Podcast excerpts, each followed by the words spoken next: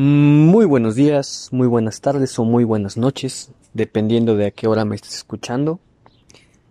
Eh, aquí son días, es la primera vez que grabo tan temprano, pero, pero, pero, lo que pasa es que hoy es viernes.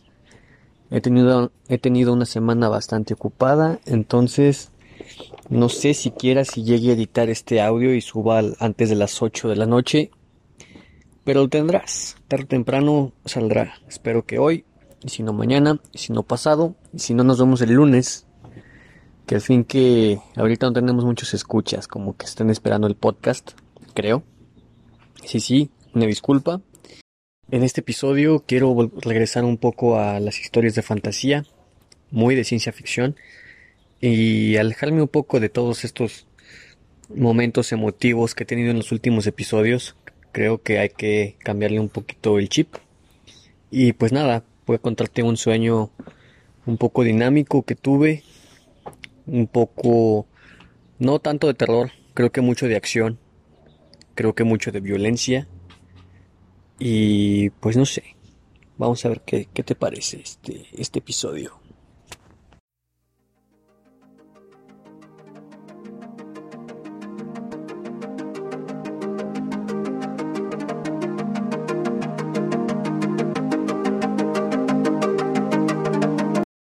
El sueño de hoy, o el que te cuento hoy, transcurre en una casa que es como una mezcla de la casa de mis abuelos paternos y la casa de mis abuelos maternos, lo que la hace una casa con pasillos muy largos y muy estrechos y habitaciones muy grandes, muy amplias para diferentes usos. Este, estoy en esta habitación y salgo un poco al, jardín y noto que no está la negra, que pues, obviamente vivía conmigo y es como que si yo tuviera una conexión mental con ella, como si pudiéramos hablar mentalmente. Y entonces le pregunto dónde está. Me dice que se fue a dar un rol al cerro.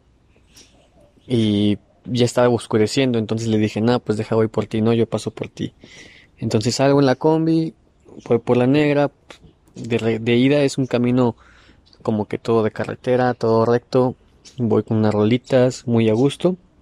Llego con la negra me quedo de hecho con ella un poco en el cerro, platicando, dando vueltas, tomándole fotos a las florecitas. Ya ven que casi no se me da. Y cuando vamos de regreso empieza a llover. Y empieza a llover muy, muy cabrón. Los caminos se deshacen, es una terracería, un lodazal, un empedrado muy cabrón. Pero la negra y yo vamos divertidos, sabemos que es muy peligroso, no vemos nada a causa de la lluvia.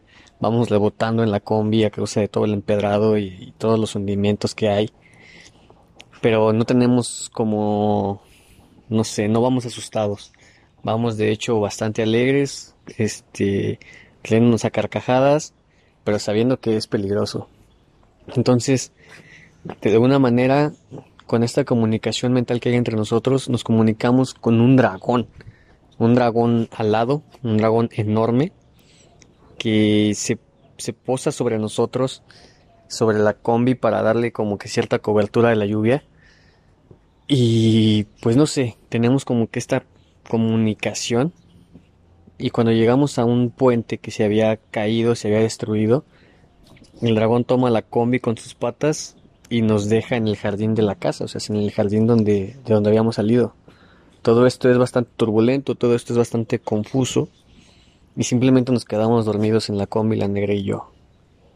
Cuando despertamos al día siguiente, el dragón seguía ahí, sobre la combi, parece que también durmió ahí.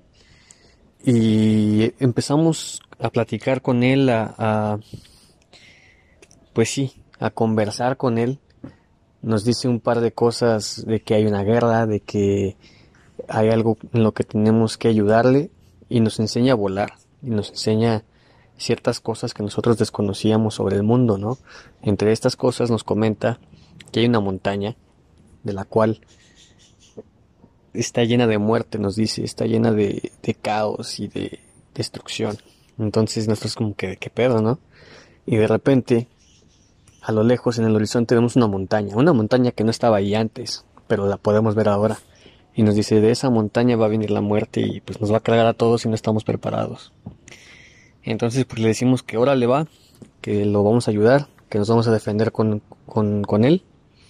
Y entonces ruge muy fuerte, muy fuerte, de una manera estridente.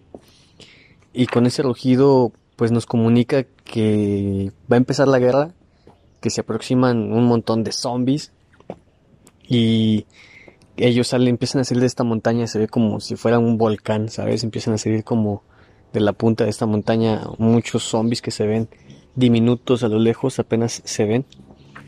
Y este, te das cuenta de que es un ejército, o más bien no un ejército, sino una horda. No tienen orden, no tienen control. Es como si simplemente estuvieran poseídos por el deseo de, de matar, como son los zombies, ¿no? En la mayoría de las películas. Y entonces toda esta marea comienza a bajar por la montaña y nosotros somos tres. Entonces decimos, güey, qué pedo, ¿no? O sea, qué vamos a hacer, son un chingo. Entonces, también dentro de la casa, de las habitaciones estas amplias, empiezan a salir muchísimas personas, muchísimos personajes de películas, de videojuegos, incluso de libros, incluso conocidos y amigos comienzan a salir, ¿no? Y se ve que también están enterados de todo esto, como que el rugido este que lanza el dragón es muy poderoso y te hace comprender las cosas, entonces como que toda la gente se empieza a organizar y a armar una fortificación para la casa y se empieza a preparar para la pelea y cuando salimos al jardín el dragón está viendo al horizonte, hacia el otro horizonte, al otro lado y por ahí se aproximan muchos dinosaurios, o sea, se, bastantes dinosaurios y algunos dragones voladores también. Entonces, no sé, sabes que se va a armar una batalla épica, porque del lado de los del lado de los zombies se ve que se empiezan a levantar de la montaña como grandes trozos de roca que terminan siendo también dragones, dragones muy grandes y voladores. Y pues nada, tras esto simplemente esperamos la embestida de, de los zombies este, hay una cosa que sí quiero destacar.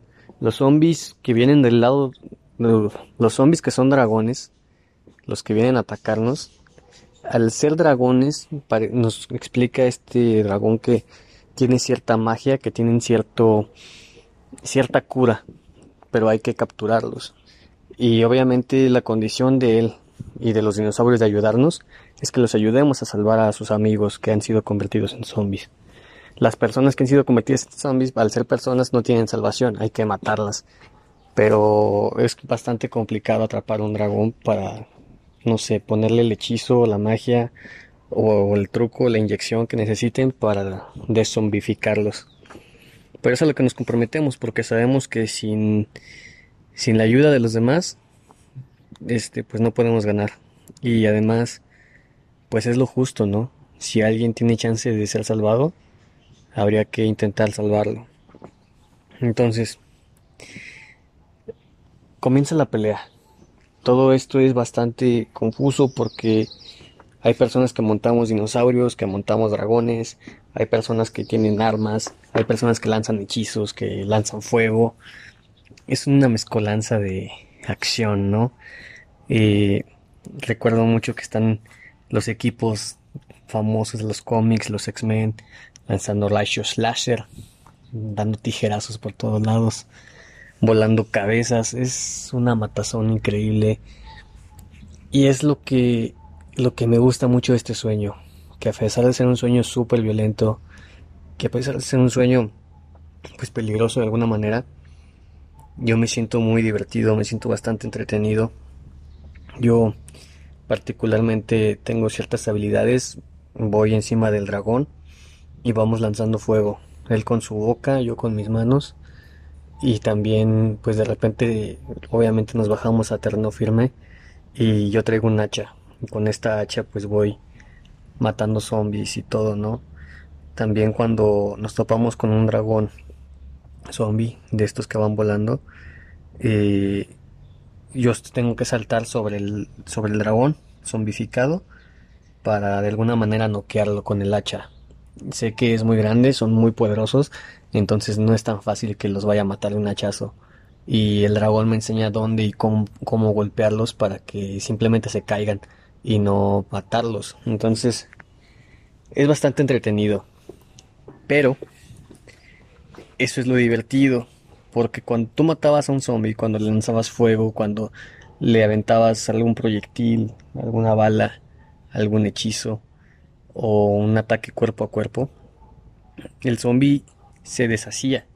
Era como si se rompiera, como si fuese de hielo o de cristal. Y entonces, cuando esto pasaba, se volvía a armar. O sea, se, rompía todo y se volvía a armar de alguna manera todos estos pedazos, pero ya no te volvía a atacar. Lo que pasaba es que eh, comenzaba a huir, huía hacia la montaña. Entonces nos dábamos cuenta de que había que matarlos dos veces, porque si llegaban a la montaña se esconderían ahí hasta volver a atacar nuevamente. Lo que pasaba era que en la montaña obtenían su poder, entonces cuando salían tenían dos vidas, y una la usaban para atacar, y en cuanto los mataban regresaban a la montaña para recuperar esas vidas. Entonces prácticamente para causarle daño al ejército, para causarle daño a todos estos zombies, había que matarlos dos veces. La primera vez se rompían, se deshacían y la segunda vez eran de carne y hueso. Entonces esto se ponía bastante asqueroso y violento porque, vamos, en mi sueño es como en primera persona y yo llevo un hacha. Entonces es, son muertes bastante sangrientas, bastante salpicosas y en algún punto te sientes tú como el malo, porque vas correteando zombies que están tratando de huir, que ya no quieren pelear. Pero tú sabes que volverán a intentar de matarte el día siguiente. Entonces simplemente los matas cuando pelean y los terminas de matar cuando intentan huir. Recuerdo que vuelo muchas cabezas, que encajo mi hacha en muchos cráneos, que corto muchísimas extremidades, que destripo muchísimas, muchísimas personas y es como que, no lo sé, embriagante de alguna forma. Dices, wow, quiero más, quiero seguir matándolos, quiero seguir destripándolos, desmembrándolos. Y me estoy divirtiendo, o sea, si estoy lleno de sangre, de sesos, de cualquier porquería. Y, y tú podrías decir, oye, ¿y por qué no simplemente los matas a la distancia? Y es que era parte de la magia de estos zombies, o sea, si no... La primera vez caían como sea, o sea, se caían incluso como moscas porque pues les disparabas y se caían, entonces había algunas personas, algunos personajes, ya te dije que había como de videojuegos y todo esto, entonces algunos de ellos traían este ametralladoras y esto, entonces los zombies caían con frecuencia, pero al momento de rematarlos al momento de evitar que huyeran, tenías que matarlos cuerpo a cuerpo o con un arma blanca. Entonces, o sea, se, en combate melee, como se le conoce. Y por eso se ponía bastante violento, porque tenías que ir a perseguirlos a pie, porque los dragones tampoco podían causarles mucho daño. Por eso se había hecho un ejército bastante grande, porque los dragones no habían podido como combatirlos en muchos, muchos años porque la magia de, estas criaturas, de estos zombies, los protegía así. Ellos tenían que morir a causa de su misma especie y cuerpo a cuerpo, entonces no era fácil matarlos la segunda vez. A pesar de que la primera vez estaban bastante agresivos, era fácil matarlos. Pero la segunda vez, a pesar de que estaban huyendo, era complicado matarlos. O sea, no es tan fácil matar a alguien tienen muchísima resistencia, tienen, pues no sé, todos sabemos que por ejemplo en las películas te muestran a las personas matándose entre sí y la ahorcas y se muere, ¿no? Pero en la vida real tienes que ahorcar a alguien por más de dos minutos para matarlo. O sea, hace dos minutos ahorcando a alguien sabiendo que se va a morir es muchísimo tiempo. Y también cuando en las películas te muestran que matan a alguien de un navajazo en el estómago, a veces no es tan fácil. En la vida real batallas bastante para matar a alguien. Bueno, eso no lo sé por experiencia propia, eso lo sé porque veo muchos documentales. y en mis sueños se refleja todo este conocimiento que traigo, pues se ve reflejado de alguna forma y, y entonces por eso se vuelve bastante sucio matar a alguien. Es bastante sangriento, pues no sé, no sé, recuerdo que hay muchos detalles gráficos de estas escenas donde no solo es sangre, no solo son huesos, o sea, son músculos, son tripas, son vísceras, son intestinos, es grasa, La grasa se ve tan asquerosa cuando la cortas así en carne viva, o sea, si son glóbulos oculares por todos lados, son dientes, son, no sé, todo este cansancio físico incluso se sentía reflejado en este sueño y es bastante pesado. Entonces, pues nada, estamos en toda esta carnicería, porque ya es una carnicería, ya no puede llamársele de otra forma. Eh, afortunadamente no, no tengo el recuerdo de que haya caído alguien de nuestro lado. No tengo ese sentimiento de pérdida en este sueño. Todo es como diversión. Sabemos que nos estamos arriesgando, sabemos que es peligroso, pero a la vez lo disfrutamos. O sea, sabemos que si un zombie nos toca, nos infecta, pues vamos a morir también y de una manera bastante fea porque nos vamos a enfermar primero pero pero lo disfrutamos o sea si no vamos con este miedo sino más bien con la conciencia de que podemos morir fácil y en cualquier momento en algún punto de toda esta emoción de toda esta batalla me daba cuenta de que en la casa teníamos una fiesta o sea era como una fiesta de Halloween todos estábamos pues disfrazados, pero es raro decir disfrazados porque pues, todos eran personajes ficticios, ¿no?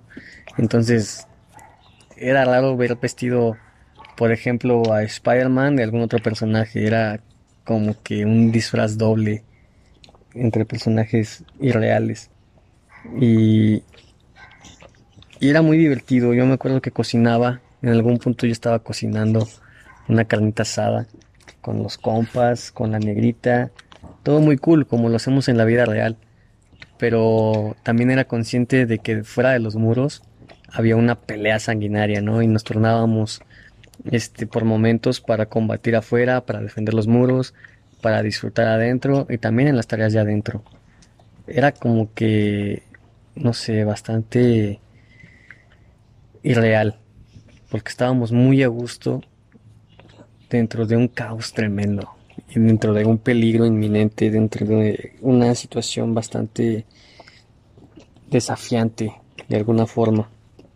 Y, y pues nada, solo recuerdo que estoy aquí en esta carnita asada, viendo cómo poco a poco la cámara de mi sueño se aleja, como si fuese un dron, y se ve que estamos nosotros en el jardín con nuestro asador, jajaja, jijiji, con unas chelas, con unos mezcales, y se va alejando poco a poco la cámara.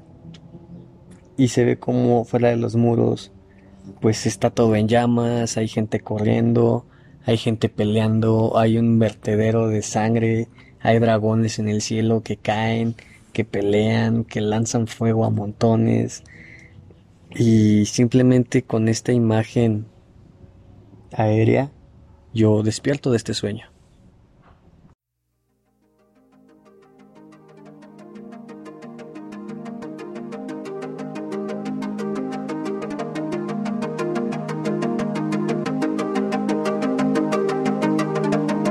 Bueno, este es un sueño bastante random, bastante como que sin tanto sentido como los anteriores que he puesto aquí, creo. Y creo que voy a aventar una reflexión corta sobre este sueño. Creo que la fusión, primero que nada, de las casas de mis abuelos, pues es esta añoranza a la infancia, ¿no? Yo pasé mucho tiempo en las casas de mis abuelos cuando era chico. Eh, la casa de mis abuelos maternos es una casa con pasillos muy largos y estrechos que conducen a habitaciones chicas. Se siente bastante apretada. La casa de mis abuelos paternos, que está en Durango, es una casa con habitaciones muy amplias, delimitada prácticamente por los muebles y los usos que le damos, con un jardín bastante amplio, en donde era bastante divertido jugar ahí con mis primos y corretear y hacíamos nuestros campamentos ahí en la sala mientras veíamos la tele en las noches. Era genial. Entonces es como que fusionar estos dos lugares con el gran jardín en el que vivo en la casa donde estoy ahorita y con mi perra. Al principio éramos solo nosotros dos, con estos paseos en combi y, toda esta aventura de andar ahí por ahí en el lodazal y en la tierra. Creo que es algo que siempre me ha representado mucho, la energía de la tierra. Y, y pues nada, creo que primero que nada es una añoranza a, los, a la infancia y a los tiempos que uno disfruta. Y creo que también se ve reflejado más adelante cuando, bueno, al final de este sueño, cuando estoy en esta carnita asada, creo que es algo que a mí siempre me llena mucho de alegría. Son de esas cosas que cuando estoy ahí, hay veces que te quiero llorar de felicidad y de emoción de estar compartiendo con mi familia, con mis amigos, de sentirme tan afortunado y tan agradecido, de poder tener a estas personas en mi vida, de poder tener estos placeres de la vida. Y no sé, creo que esos momentos que llego a tener estas carnitas asadas, estas convivencias, estas fiestas con, con mis familias y mis amigos y mis perros, es algo que siempre me, me llena de agradecimiento y de un feeling bastante emotivo. Y creo que a fin de cuentas, a pesar de ser un sueño muy violento, es un sueño muy feliz para mí. Es un sueño, no manches, pues están ahí mis personajes favoritos de los cómics, de los videojuegos, de las películas. Están ahí muchos dinosaurios. Estoy yo arriba de un dragón. Tengo estas habilidades, puedo volar. Y no sé, creo que hasta me salió un poco de la temática porque sé que en este mes iba a grabar como que sueños de miedo, pero creo que a final de cuentas estos sueños o estas historias que muchos podemos relacionar como algo de miedo, algo de, pues sí, de terror, en mis sueños y a lo mejor también en los tuyos pueden ser bastante agradables, pueden ser bastante mm, disfrutables, ¿sabes? Yo creo que fuera de tener una enseñanza, tienen estos momentos de disfrute y de goce. Y claro que también de esto se aprende, no, no simplemente, todo es dolor para aprender. Creo que también este sueño en particular nos enseña a disfrutar el momento, a ser agradecidos con nuestra vida y que no importa qué tan violento, qué tan sangriento se ponga algún momento de tu vida, siempre hay algo que puedes disfrutar. Creo que en mi caso particular, me sentía bastante alegre y bastante feliz de saber que podía protegerme a mí mismo y a los que amo. Y saber que los que amo y a quienes quiero podían protegerse por ellos mismos. Y ser conscientes del peligro, sí, siempre hay que ser conscientes del peligro, pero no nos paralizaba, pero no nos hacía huir, pero no nos afligíamos por ello. Simplemente tomábamos ese terror y lo convertíamos en energía, lo convertíamos en, ganas de vivir y de salir adelante y de, vamos, que por algo estamos en una fiesta, aun cuando nos defendemos de los zombies. Porque todo esto es, vamos, que no todo es de rosa ni todo es negro, todo es un arco iris y tú le das prácticamente la, el matiz que le quieras dar. Tú le, le pones el color último a todas las cosas que te suceden. Entonces, creo que si hay alguna enseñanza en este sueño es esa, aprender a convivir con tus emociones, aprender a convivir con el miedo y no permitir que te domine, no permitir que te controle y que te tenga de rodillas, sino tomarlo y ver por qué tienes miedo y qué puedes hacer para derrotar este miedo, para enfrentarte a este miedo. Si yo tengo miedo, tengo que ser más valiente. Si yo tengo miedo, no sé, de reprobar una materia, vámonos al mundo real. Si yo tengo miedo de reprobar una materia, entonces voy a tener el coraje de estudiar más fuerte para esa materia. Si yo tengo miedo de decirle a la niña que me gusta, que me gusta, voy a tener el coraje de, ¿sabes qué? No voy a vivir con ese miedo. Le voy a decir que me gusta y si resulta bien, qué chingón. Y si resulta mal, bueno, güey, ya no voy a vivir con el miedo de saber qué va a pasar lo voy a enfrentar, lo voy a tomar por, el, por los cuernos, como, como se dice. Entonces, no lo sé, es como que esta actitud ante las cosas que nos lastiman, una actitud pues ofensiva, una actitud de enfrentar las cosas y no de temer lo que pueda llegar a pasar. Si, no estar preparado para lo que pueda pasar y enfrentar los problemas. Creo que hasta aquí voy a dejar la reflexión porque como les dije son las 10 y 15 de la mañana. Yo tengo un compromiso que hacer. Este... Y pues nada, la verdad no creo que este podcast salga el día de hoy. Pero intentaré editarlo, arreglarlo lo más pronto que pueda. Así es de que tengan paciencia. Si es que acaso hay alguien por ahí esperando este podcast. si no, pues ya lo escucharán una semana, un año o dos años después de que salga. Por ahí estar en las plataformas. Y nada. Síganos en redes sociales. Que sigan, que siguen un poco abandonadas. El Instagram. Creo que nos quedamos en el capítulo 3 o 4. Y ya vamos que en el 8.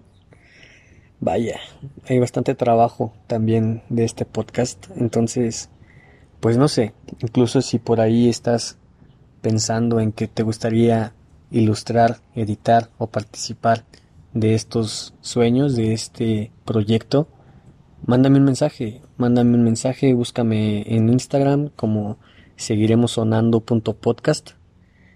Por ahora no hay ningún beneficio económico, lamento decirte que hago esto de a gratis, entonces pues tampoco puedo como que ofrecerte algo económicamente hablando, pero vamos, que al menos para mí compartir todo esto ya es bastante emocionante, ya es bastante mm, pues confortante. Y no sé, si tú quieres hacerlo, aquí están las puertas abiertas y créeme que si en algún momento llegamos a monetizar esto, pues nos iremos a partes proporcionalmente justas. Y pues nada, recuerda que no importa cuánto miedo podamos tener, no importa qué tan violento se ponga este sueño llamado vida, siempre seguiremos soñando.